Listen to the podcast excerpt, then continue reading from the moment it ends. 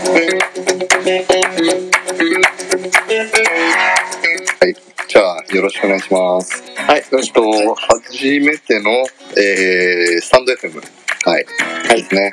記念すべき1回目。じゃあ、あの、今日は、メインは、あの、森島さんについて、あの、いろいろお伺いしたいので、僕がインタビューをする側として、司会進行的に進みます。はい。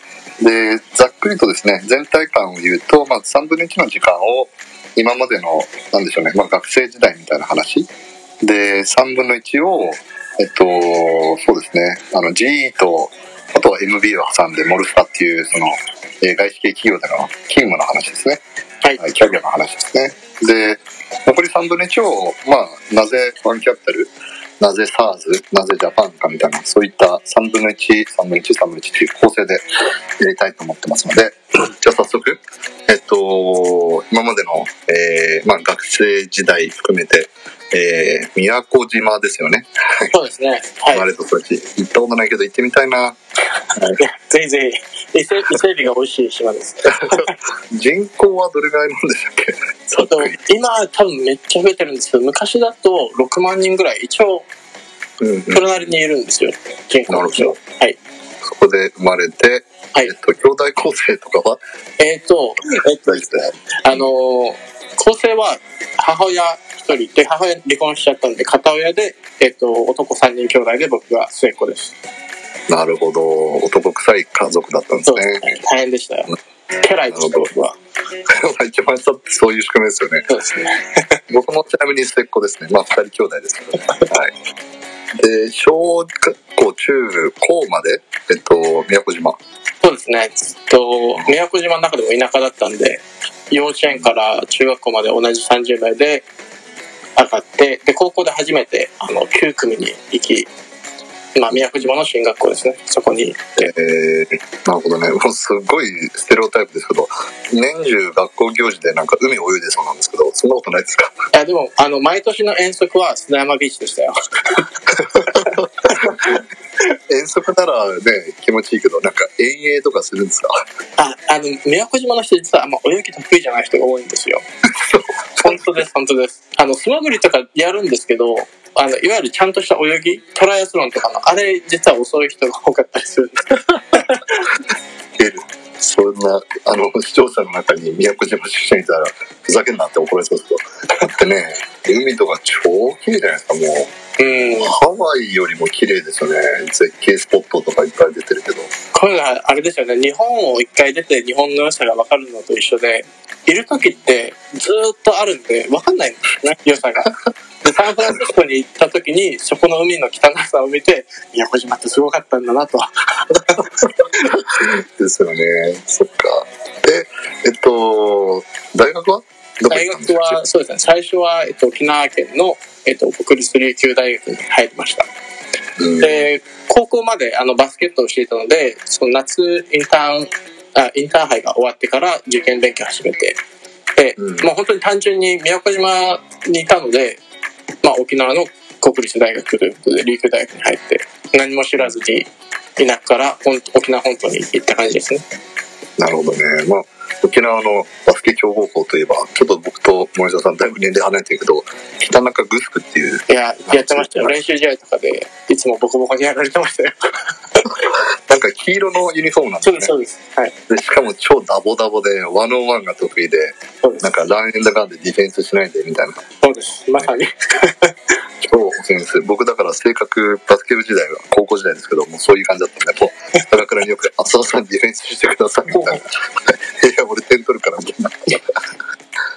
素晴らしい。で、琉球大学にずっといたわけじゃないんですよね。そこら辺を。そうですね。えっと、まあ本当にそこで初めて、ちゃんと勉強を始めて、で、琉球大学入って、すごいちゃんと勉強するんだろうなと思ってたら全然しなかったので、最初の1ヶ月ぐらい本当にずっとみんな酒飲んでるんですよね。沖縄はまあお酒飲むんで有名なんですけど。うんで、まあ僕はもう、その先ほども言いましたけど、片親で、母親が一生懸命働いたお金で大学に送ってもらっていたので、こんなののために来てないと、こんなのために母親に無理をして大学に送ってもらってないぞと思って、このだらけた環境を変えたかったんですよね。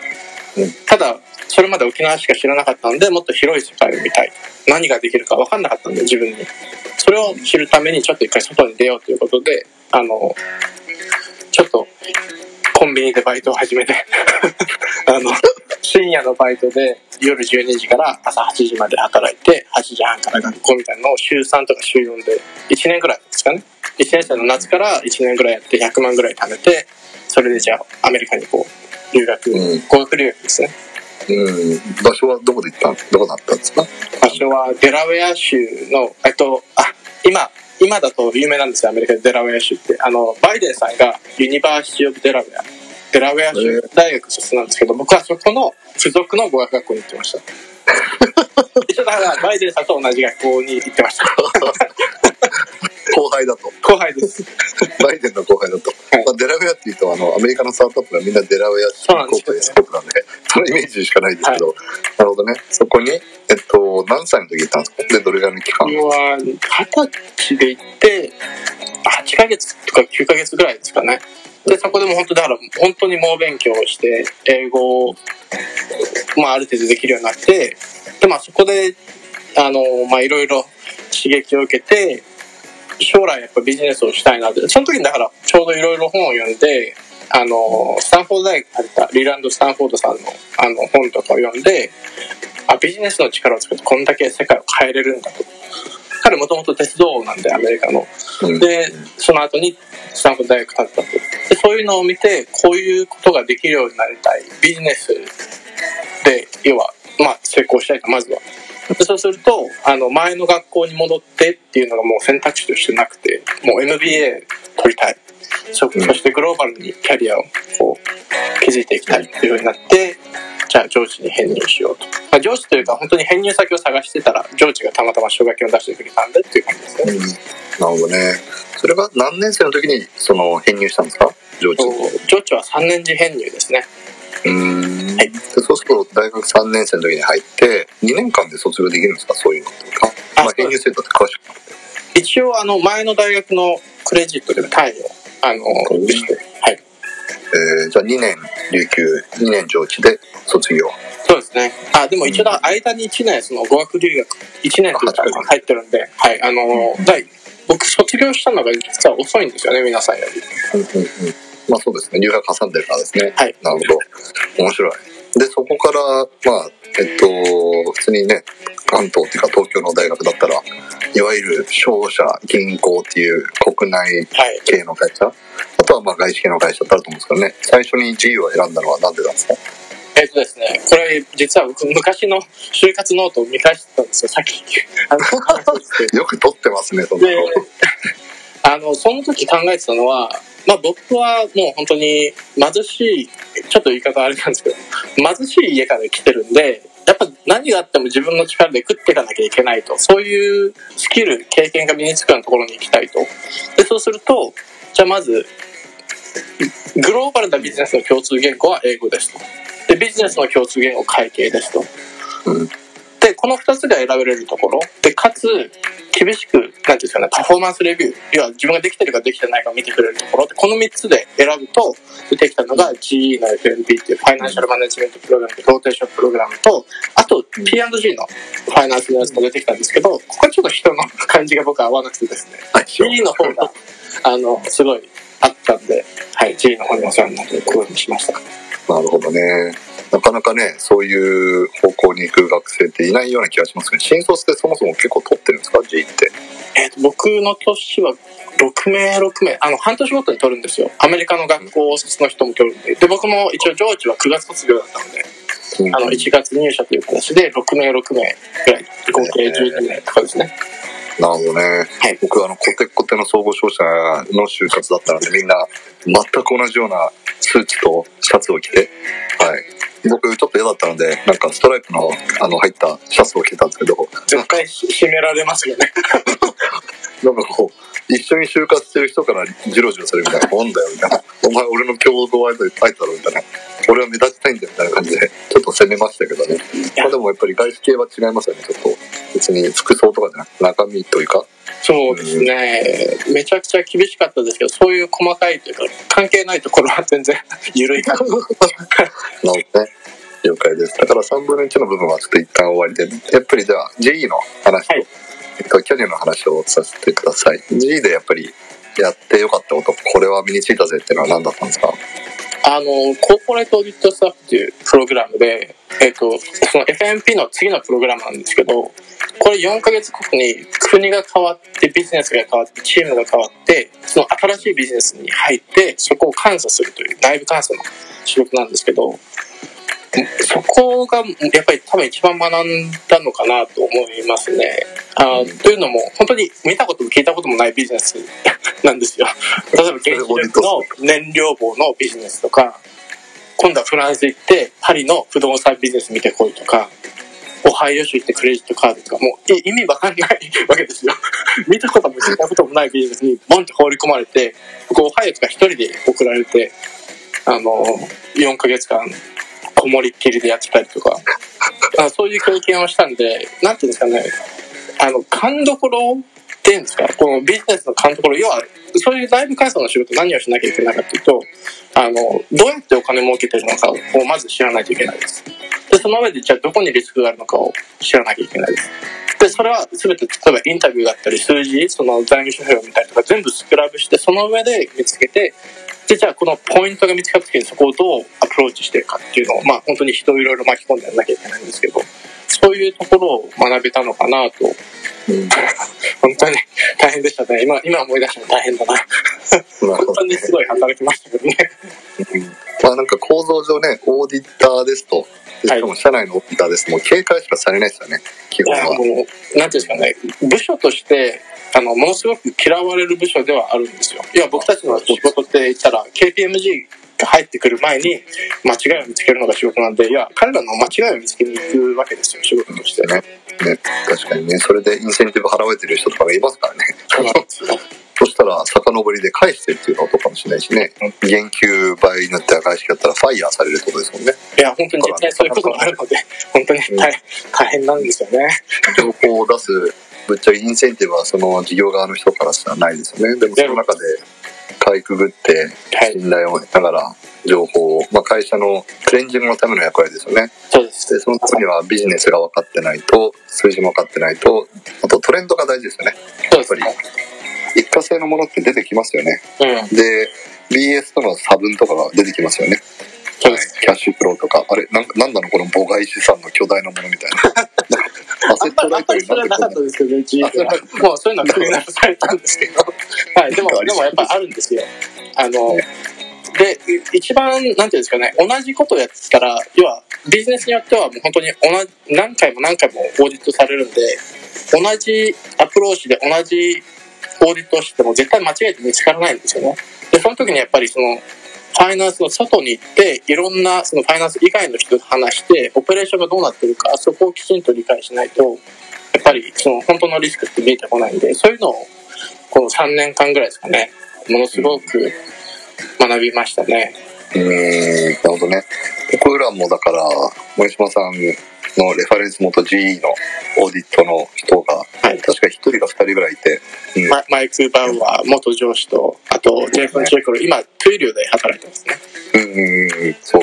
まあ、あの、一応英語対応してるんですけど、バックチェックを送るのはちょっと、ちょっと怖かったので、あの、普通に電話をして、30分コールでヒアリングしましたけど、ハードワーカーだってすごい言ってましたよ。い やあれですよ、僕はニックネームがついてましたからね、ジンにいた時は、あの、チチーム GSD の一員だったんですよ。で、GSD って、えっと、GSD って頭文字で、あの、get shit done って言って、ああ大好き大好き。要は、ねあの、そんな綺麗事言わなくて、ちゃんと仕事を終わらせて、で、やっぱりすごい大変な仕事なんで、みんな、まあ、寝不足で、ね、本当にみんなからも嫌われつつもやらなきゃいけないんで、やっぱできない人もいるわけですよ。でそこをそうじゃなくてきちんとやるって言ったらもう何が何でも終わらせるっていうのは、本当に評評判になってましたね。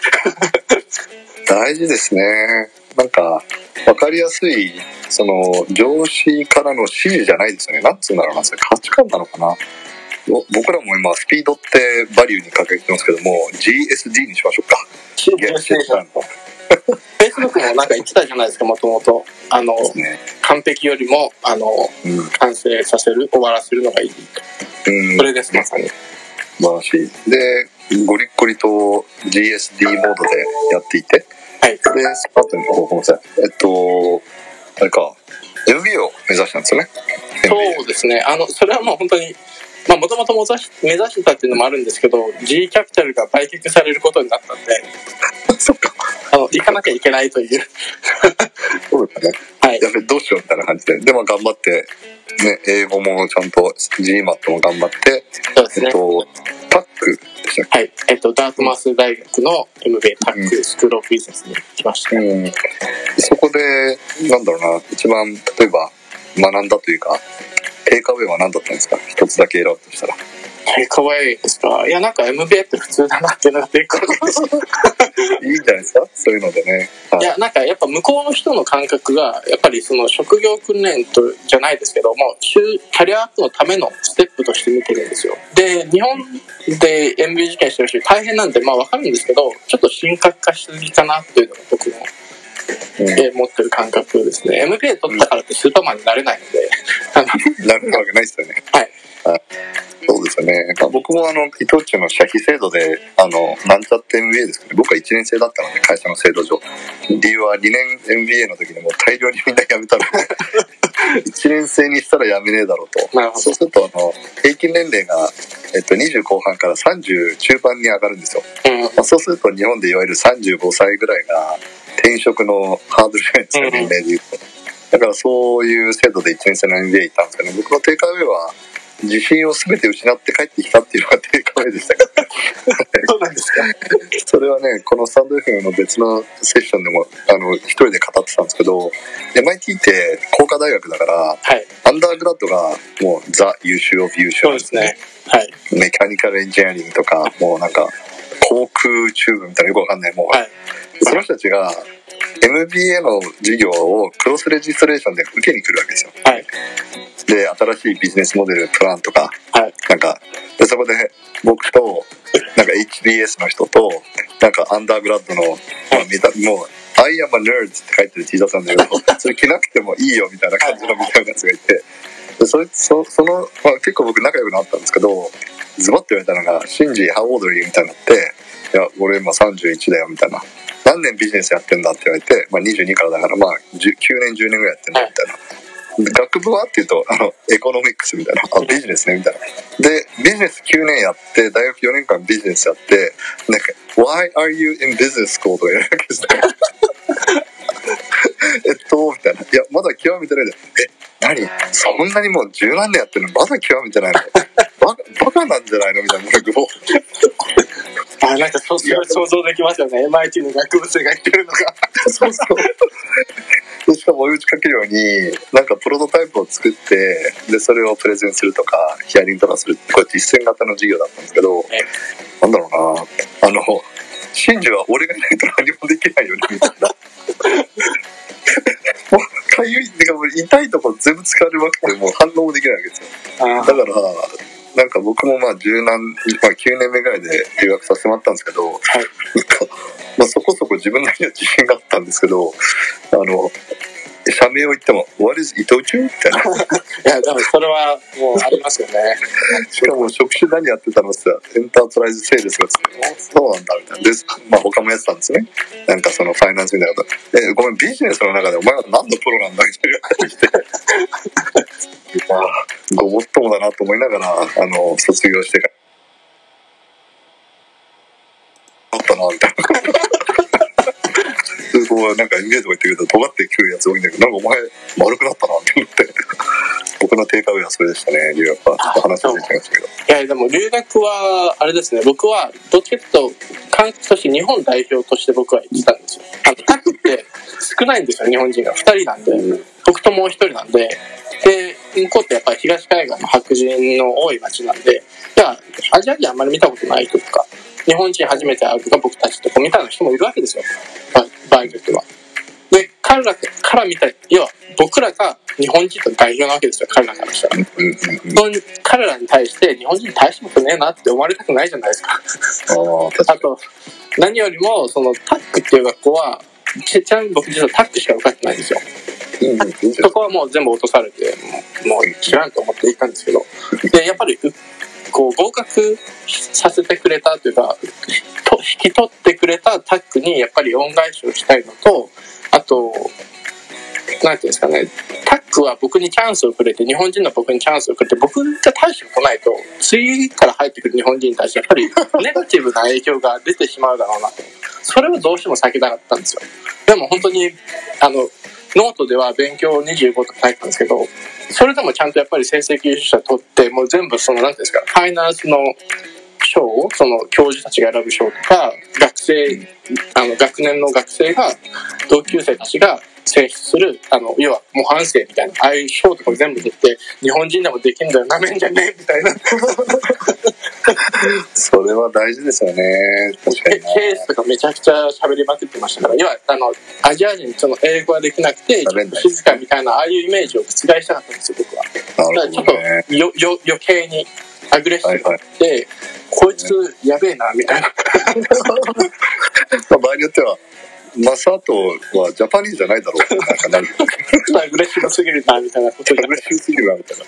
えーでその留学ってやっぱりねその退職をして、はい。まあ退職っていうかねまあ G せざるを得ないキャプテンなくなくなったっていうのもあるんでしょうけど、まあ、次のキャリアはやっぱり、えっと、なぜ投資銀行まあそれはインターンをまずアプライするんですよねあそうですね。えっとでももう MBA 受かる前からまあ、うん。バンキングに行こうとは思ってたんですよ。うん。でその投資銀行に行く時にどの業界に行くかを考えた時にやっぱりずっと考えても面白い飽きない興味があの好きな業界に行きたい。そうするとやっぱテックバンキングがやっぱり面白かったんででテックバンキングに行こうとであのこれはちょっと MS 東京の皆さんにちょっと今謝りたいんですけど。では MS テックが一番強いってもう分かってたんですよ。であのそのキャップ IQ とかでこうデータを落とすとテック MS がポンってもう一つ抜けてると頭が。うん。でそれがメンローパークオフィスだと。そこにもこうなんていうんですかねターゲットをうん定めたらじゃあそこに行くためにどうしたらいいかっていうのを考え出してでうんまず日本に帰った時に MS 東京のオフィスに一緒に連絡をして面接を受けさせてください。要はうん。サマーインターンシップのための面接を受けさせてでそこでまあ面接としてオファーをもらいます。でそれ学校始まる前です。でさらにまたサンドヒルロードに戻ってそこで G ベンチャーズであのインターンシップをします。これも本当だから案件の経験ありますぜっていうのを MS テックにアピールするためにやりました。で Sand Hill Road あの向かい道路の向かい側に MS テックのオフィスがあったんでこのねレジュメ持って歩いてってこう待ってタックの卒業生がいるのを知ってたんでそこであの出待ちですよね。まあ一応あの LinkedIn でここにいるっていうのも知ってますし一応アプローチもした上で行ってうん出てきたら「テテイラーですか?」テイラーさんです。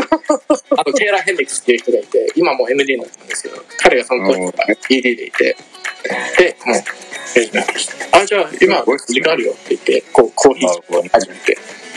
だってそんなに人の人流多くないじゃないですかサンドヒルロードのああいう場所なんて。ねオフィスにミーティングしてて別に散歩とかしなくてずっとオフィスにいてで車で帰るとかね移動とかだけですよね、で街のリスク高そうだな。でもごめんなさい。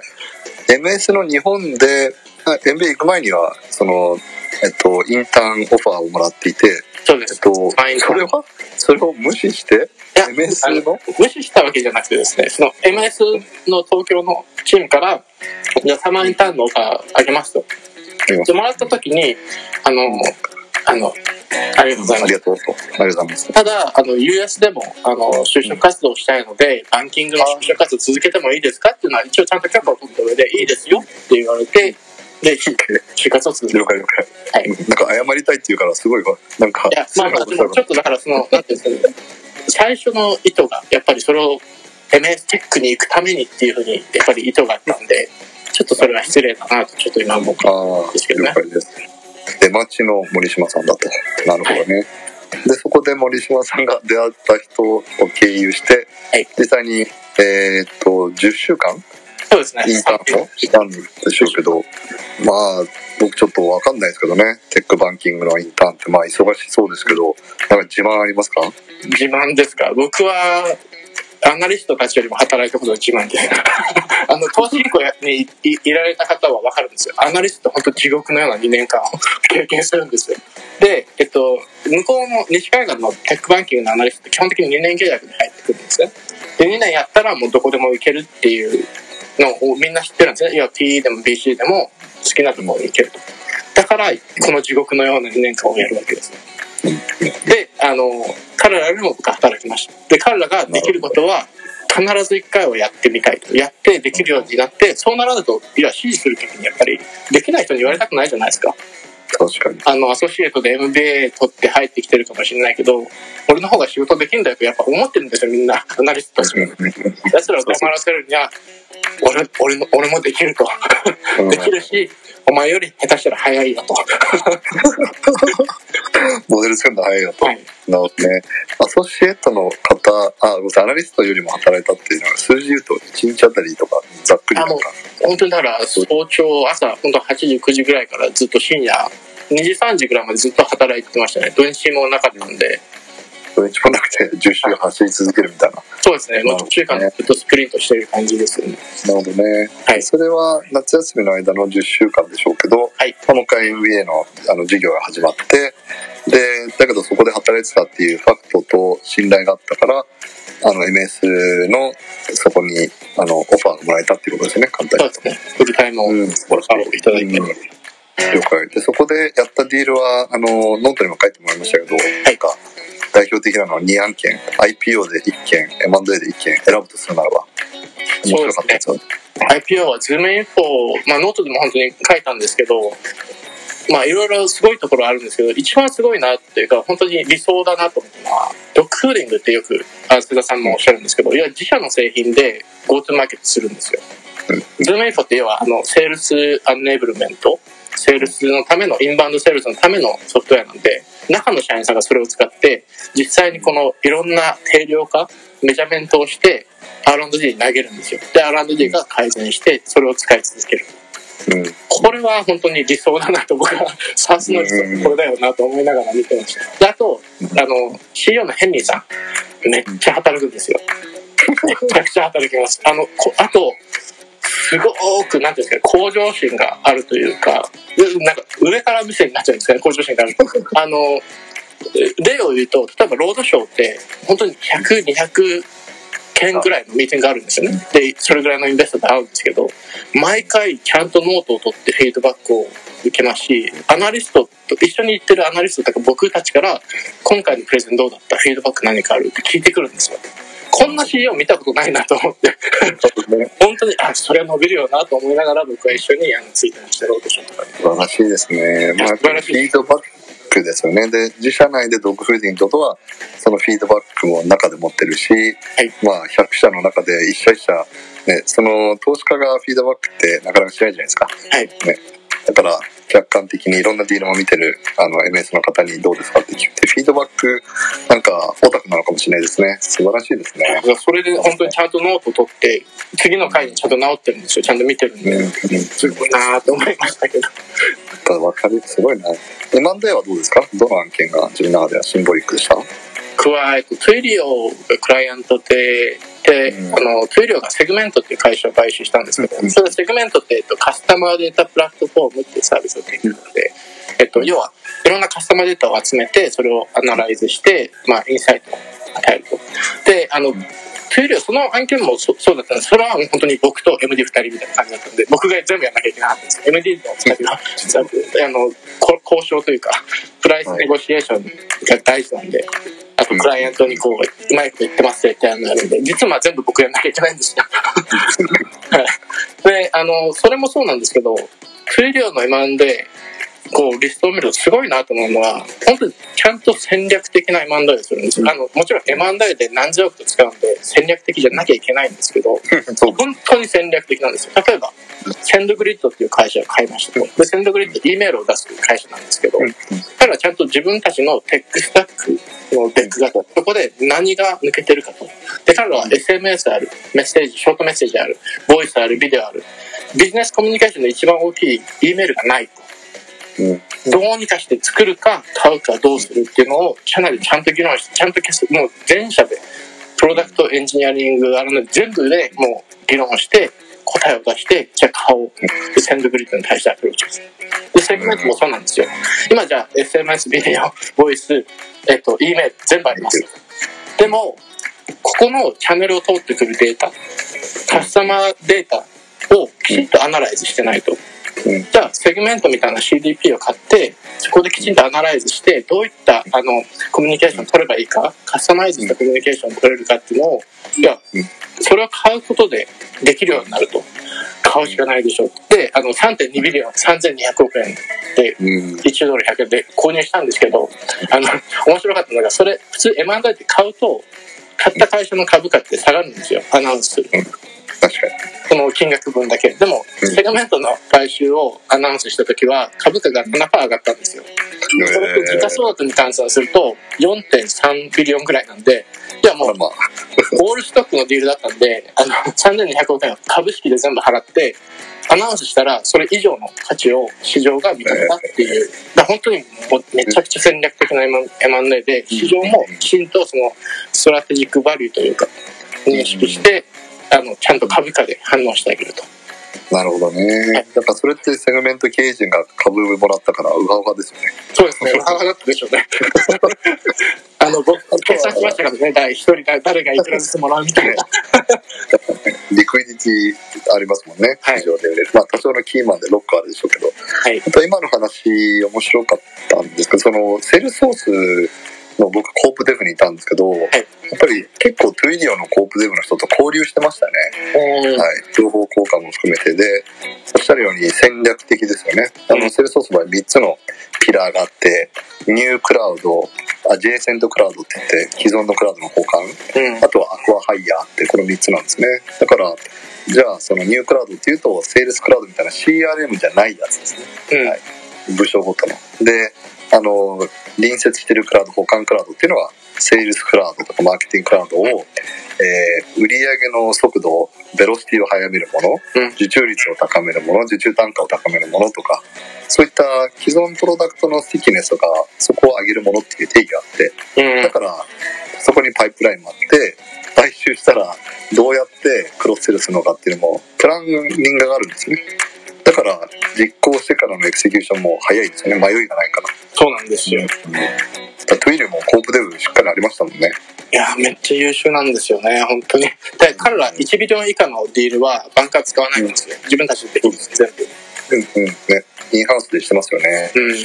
わかりやすいななんかそこはイメージいきますねやっぱなんでのやっぱり事前準備および戦略それもあと IR をするんでしょうねこういうことを考えてるよってあ、はい。それをまた実行するからああの時言ってたやつがハマったってことは今後この部分を買っていくのかもみたいなね推測もそうですね。市場が想像しますよね。だからあの M&A の案件最後の方のアナウンスもそうですけどもう本当に IR のヘッドの人もずっとあの、うん。なんていうんですかミーティングも一緒に出ますしあの、うん。なんていうんですかね。あの CF 大体やるのは CFO コープデブであとその IR のヘッドの方。この人たちはみんな入ってあのうん。今どういう進捗状況でいつ頃アナウンスできてでどういうポイントキーポイントを投資家の人たちにあのうん。要は強調していくべきかみたいな話はちゃんとするので、本当に全体で全社でやるんですよ彼らは。うん。うん。もうぜひそこのね Twilio に特化した記事をじゃあちょっと今度まとめてもらいたいので。はい、いきますよはい、 corp dev の中とかね戦略とかについて、はい。でそのまあ 2, 2パート目のあのキャリア。まあすごくガッツもあって 泥臭くもやった G とあとは top tech banking の中でまあ本当に有名な deal もやられてて実務をやってて実務を特にやってて。はい。でそんな中で MS にいたのは3年間。そうですね。はい、でどこら辺のタイミングでそのキャリアを続けるのかあとはまあ進路って別に PE とか、はい。えーヘッジファンドとかもあるじゃないですか。あとは事業会社のコープデブに、うん。ね転職された方もいるとしなんかせっかくある中でなんで VC だったんですか？えっとあの、まあ、PE の働き方ってやっぱ見るんですよね。ああそこにいると。で僕実際にやったそのトーマブラボーとやって、うん。プルーフポイントっていうあの E メールセキュリティの会社をトーマが売却する際のセルサイドでやったりするんですけどやっぱりそのフォーカスが違うんですよ彼らはコストの部分を見るんですよねやっぱりそのももちろんテックなんで成長してもらうんですけどもう本当にヘッドカウントリストくれとそうですね。コストもう、要は、ね出したいんで。Twilio の場合、 Twilio の場合の M&A は、まあ、うんもちろん見るんですけど、そうじゃないんですよ。 revenue なんですよ。どう、どうやって売り上げを top line を伸ばしていくか。で、 VC もそれに似てるなと。要は、 growth にフォーカスするのか、コストにフォーカスするのか、後ろ向きじゃないですけど、まあ、うんいろんなねう、ん職業に貴賤はないですけど、僕は growth にフォーカスした方がワクワクするなと。うん。なるほどねそれが。一番ですね。そうですよね。で、VC もご存知の通り、 early、middle、growth ってあるじゃないですか。で、 growth っていうステージの growth っていうのと、はいやっぱり early の growth って、桁が違うじゃないですか、金額そうですねファイナンスも、 revenue も。その中で、 early を選んだのは何でですか？えっと、 early の方が多分自分で見つけられるというか自分で見つけないといけない、うん要は業種じゃないですか要は growth って言ったらもう勝ち筋が見えてるところに、もうなんか札束の殴り合いじゃないですけどうん。ドカンと入れて IP をして終わりみたいなうん。うん。それはまあ分かるんですけど結局それって本当に何十 billion 何 billion っていう大きいあの規模のところでもう本当にちょっと PE のななんていうんですかねあの growth 版みたいな感じでやらなきゃいけないのかなと思うとちょっと違うなとももっともっと early early の方に前にうん前にっていうふうになったのがうん。まあそのアーリーステージの BC に特化したというかフォーカスしたうん理由ですかね。うん、なるほどね。まあ、変数が極端に増えますよね。はい early stage の方が。はい。あと、あの、 intangible なものばっかですね。あの、まだ固まってない。ほどね。で、その中で、まあ、外資系のキャリアを2社歩んできて、外資系の VC とかもあるじゃないですか。はい。それと、ハイブリッド US ジャパン VC。あとは、うちみたいな、こう、まあ、ザ・ローカル VC ですよね。その3択の中で、はい。選択肢はありますよね。US の VC。まあ当然、US の VC って当然入るの難しいですからね。うんいっぱい、あのー人口がそもそもね、MS の人も GS の人も投資銀行もいれば、コンサルティングファンもいれば、まあ、入るのは難しいんですけどね。はい。そこら辺の感覚はどうだったんですか ?US、ハイブリッド、ローカル。そうですね US の方はもう本当になんかあのこれもし僕は本当に US の方で VC に継ぎたいと思ったら起業してエグジットしていくしかないなと思ったんですよ あの要は彼らってにあの彼らの雇うスイートスポットは投資銀行で2年間やってきたアナリスト卒なんですよ。だからアソシエイト卒って実はあんまり需要がなくて。うん。でそれだったらもうアナリストしないやつらをもう本当にまた2年間あ兵隊のように働かせて彼らが出世していくみたいな。もしくは、うん。あの起業してエグジットした人たちが GP として、うんどっちかしかなくなくなっている感じだったので。うん。であの向こうでもここでもそうだと思うんですけど BC になるなる一番いい時期は BC になれる時期という。うん。機会があったらそれを掴むしかないという。で僕は本当にだから浅田さんのツイッターを見てこれだと。もうすぐ僕ラッキーだったんですよね。あのアメリカにいたんで浅田さんがポストしたのは多分夜だったと思うんですけど。そうですね。で僕それ最初に見てパチッと返信してなるほどね。そういうことですね。まあ、あとは、日本っていうアングルも多少あったんじゃないですか？もちろんもちろん、うん。あのもう本当にテックバンキングをしてた時からさすはやっぱりフォーカスしたいな。で多分この浅田さんとのこのご縁がなかったら多分もし MS に残ってたらずっと僕はさすをやってたと思うんですよ。さすの今まで、うん。で面白いなここにフォーカスしたいなと思った時に浅田さんのやつを見てあ日本の SAS に特化してると。でこれは僕は知らなかったんですけど調べれば調べるほどここの方がアップサイドがありそうだぞと。あのえじじえっと100ビリオンだから切るとで6000億？え？みたいな。6000億しかさすがない。で残りの10兆は全部レガシー。え？本当ですか？みたいな。